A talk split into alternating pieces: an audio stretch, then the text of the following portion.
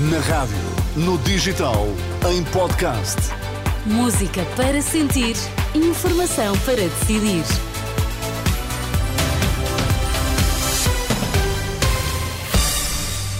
Vai conhecer os títulos em destaque nesta edição das quatro. Associações de médicos e de juristas católicos pedem a Marcelo Rebelo de Sousa que chumbe o diploma sobre as casas de banho mistas nas escolas. Hospital de Abrantes atingiu o limite de internamentos em cuidados intensivos. Notícias às quatro com o Miguel Coelho. Boa tarde, Miguel. Olá, boa tarde. As associações de médicos e juristas católicos pedem ao Presidente da República que impeça a entrada em vigor do diploma que prevê, entre outras medidas, casas de banho e balneários mistos nas escolas. Em comunicado, as duas associações manifestam compaixão pelo sofrimento de jovens com disforia de género e repudiam comportamentos discriminatórios. No entanto, opõem-se ao projeto de lei, recusando que o Estado imponha uma visão baseada na ideologia de género.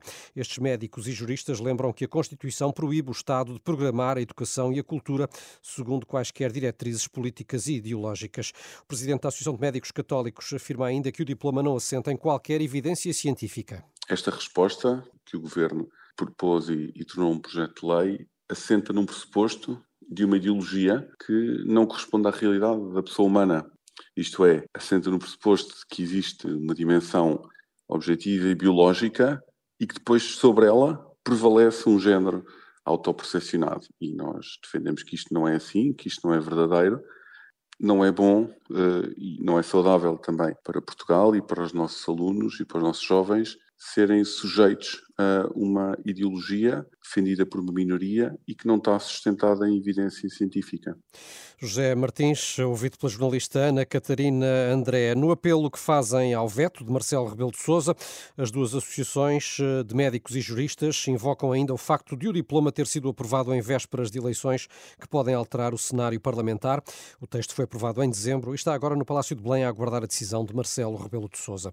O Hospital de Abrantes atingiu o limite de capacidade de internamento em cuidados intensivos. Fonte da Unidade Local de Saúde do Médio Tejo, citada pela agência Lusa, diz que a procura tem sido especialmente elevada devido a infecções respiratórias. 10 das 12 camas estão ocupadas com doentes com gripe A. O Sindicato dos Pilotos da Aviação Civil exige um apuramento de responsabilidades pela situação dos helicópteros de emergência. Em comunicado, a organização acusa a Vincis, empresa que gera os helicópteros do INEM, de estar a punir pilotos e população. Tiago Faria Lopes, presidente do SPAC, teme que doentes críticos tenham a segurança em risco. A Vincis diz que tem falta de pilotos. Não é verdade, é mentira.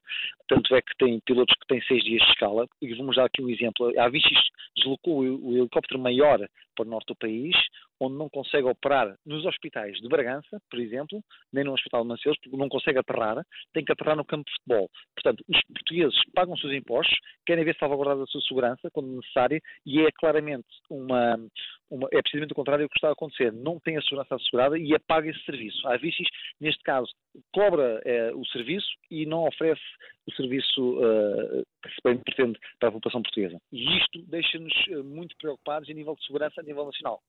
Tiago Faria Lopes, do Sindicato dos Pilotos da Aviação Civil, em declarações ao jornalista Vasco Bertrand Franco. Problemas contratuais impedem o funcionamento de dois dos quatro helicópteros do INEM durante a noite. O presidente do SPAC garante que, devido à falta de helicópteros, um doente crítico não pôde ser transferido com rapidez para o hospital no primeiro dia do ano e questiona de quem vai ser a culpa em caso de situação grave.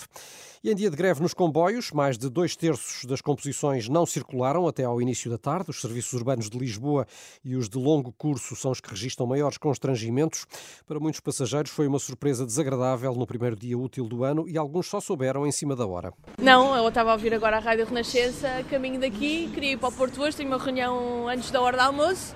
Se for possível é, se não for possível não sei o que é que vou fazer. Tentar autocarro, mas é, também são muitas horas, é complicado um, transtorna a nossa vida profissional, uh, como imagino que a greve deve transtornar muitas outras pessoas também. Vou ver se consigo pegar um autocarro, então talvez um Uber, se for uma opção, né?